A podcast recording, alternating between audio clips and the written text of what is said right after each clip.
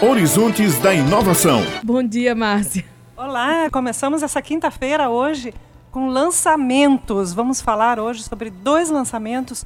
Um deles é um documentário importantíssimo que vai ser lançado hoje no Cine Aruanda, uhum. 14 horas.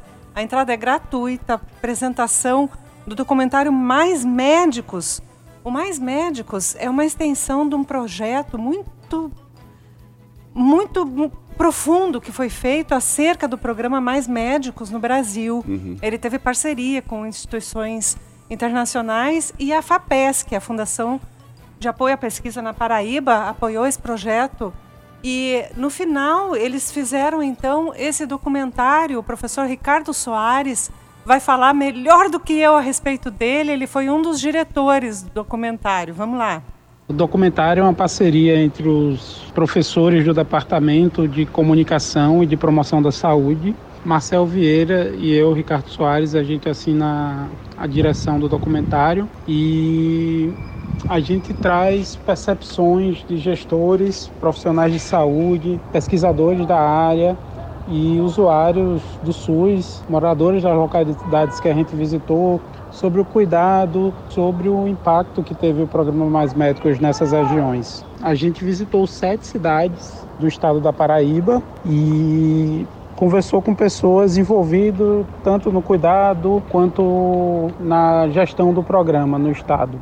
A ideia da gente foi expressar no documentário a fala dessas pessoas sobre o programa Mais Médicos, né, em lugares que às vezes demorava muito tempo para ter um médico, o médico às vezes só vinha uma vez por semana e com o programa Mais Médicos passou a ter um cuidado, uma equipe completa regularmente na percepção da gente após as filmagens. Né? A gente filmou de março a junho deste ano, então é um, é um filme bem recente que traz uma realidade bem importante do país. Histórias das pessoas que a gente encontrou nesse caminho, né? Teve a participação importante de professores da saúde coletiva, professores do cinema, estudantes da graduação do cinema, no processo de filmagem, na montagem. Então foi uma parceria bem interessante aqui dentro da universidade nessa produção de pesquisa que de certa forma ela é científica, é acadêmica, serve para estar o programa, mas também é um filme leve para qualquer pessoa que queira assistir e conhecer um pouquinho do Mais Médico, conhecer um pouquinho dessas cidades que a gente passou pela Paraíba e eu espero que agrade de todo mundo que vem assistir.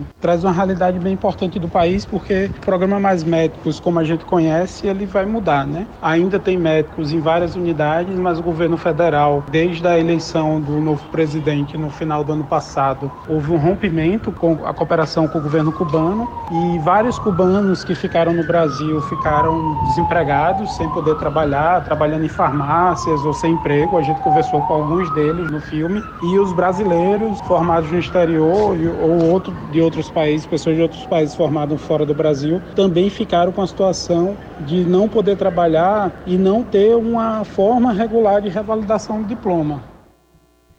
Tá vendo, gente? Esse, essa é uma discussão então que está sendo feita pelos especialistas na área vai atingir diretamente a população de todo o Brasil, não só da Paraíba. Esse documentário traz a realidade aqui na Paraíba, nessas, nesses sete municípios, e municípios do litoral e municípios do sertão.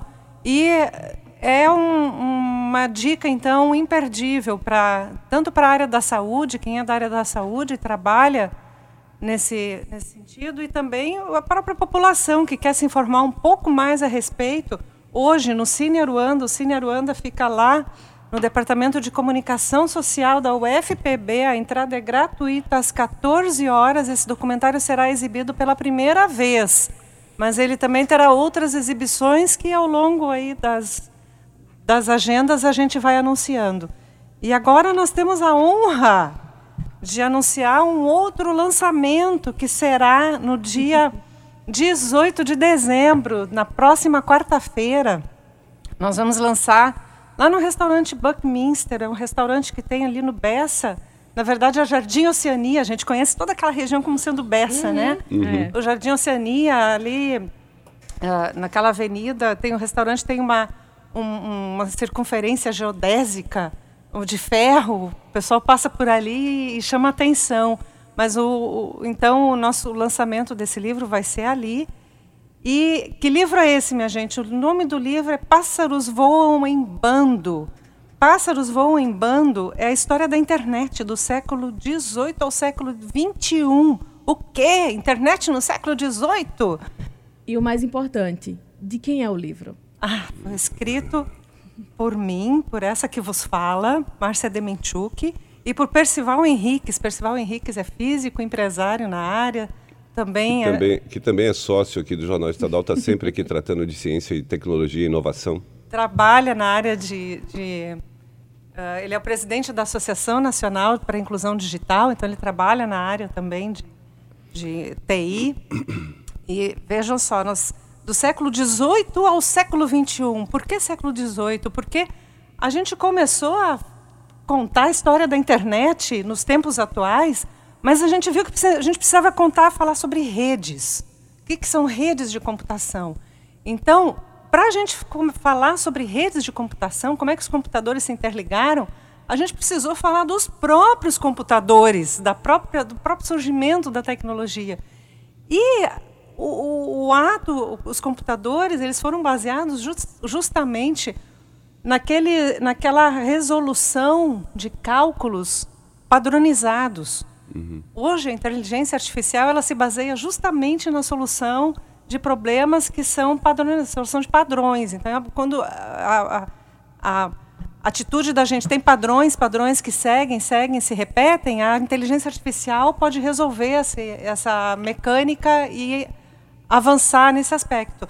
E o computador, naquela época, ele foi pensado em cima disso também. Uhum. Então, para agilizar esses processos de cálculo, das, dos cálculos das tábuas. Lembram das uhum. tábuas marítimas? Uhum. As tábuas para construção civil, que naquela época não existia... Uh, não existia computador, né? Então, havia aquelas tábuas que davam os cálculos prontos. Os seres humanos computavam.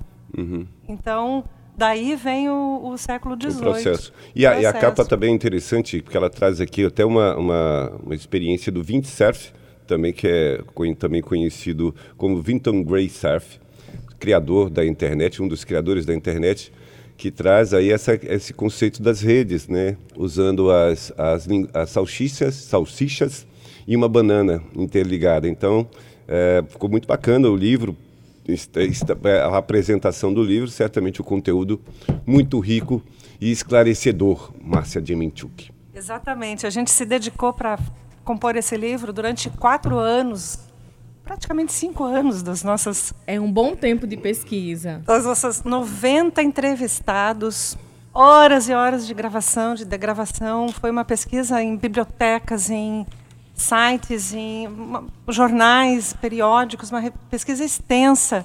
E a gente traz tanta, tanta, tanta informação que não tem como agora falar em dois minutos. É um livro, é um livro voltado para quem trabalha com, com tecnologia, com inovação, mas para o público geral também. Porque quando a gente foi escrever, o Percival é muito técnico, ele entende das coisas. Eu não. Eu precisava entender.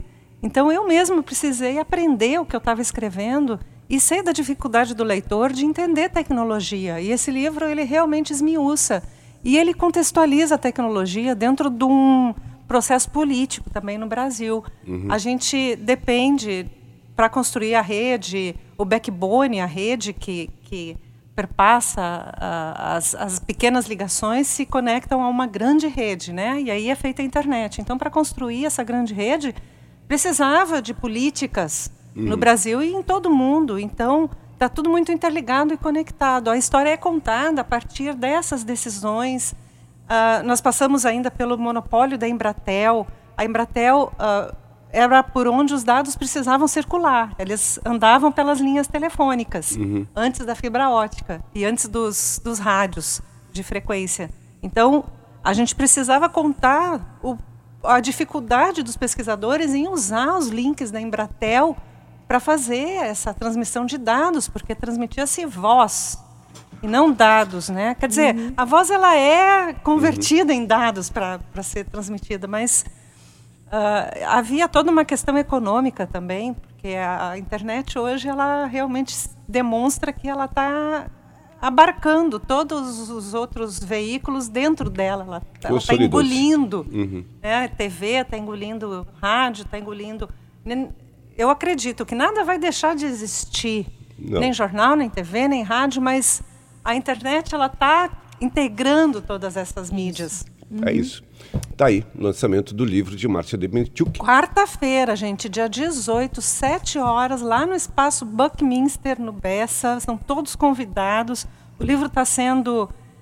Um, uh, foi uma produção, mais um minutinho. Ele foi uma produção que foi feita em, em Creative Commons, ou seja, ele tem uma autoria compartilhada então ele pode ser baixado gratuitamente pela internet, pelo site da ANID. Ouvinte, uhum. procura lá o site da ANID. Só que é um livro eh, extenso, são 600 páginas, vai ser ruim de imprimir. E para então, quem quiser comprar o livro impresso? Também no site da ANID, a gente está vendendo, a editora é a ANID, nós imprim... fizemos por lá. E ele lá no site da ANID, ele tanto pode ser baixado gratuitamente para fins de pesquisa, etc. O estudante que está pesquisando redes e computação, uhum. tecnologia, ele vai lá e, e tem. Mas uh, também tem a, a seção de venda. Então, venda online, pague seguro, está tudo certinho, a pessoa recebe em casa pelo preço de à vista.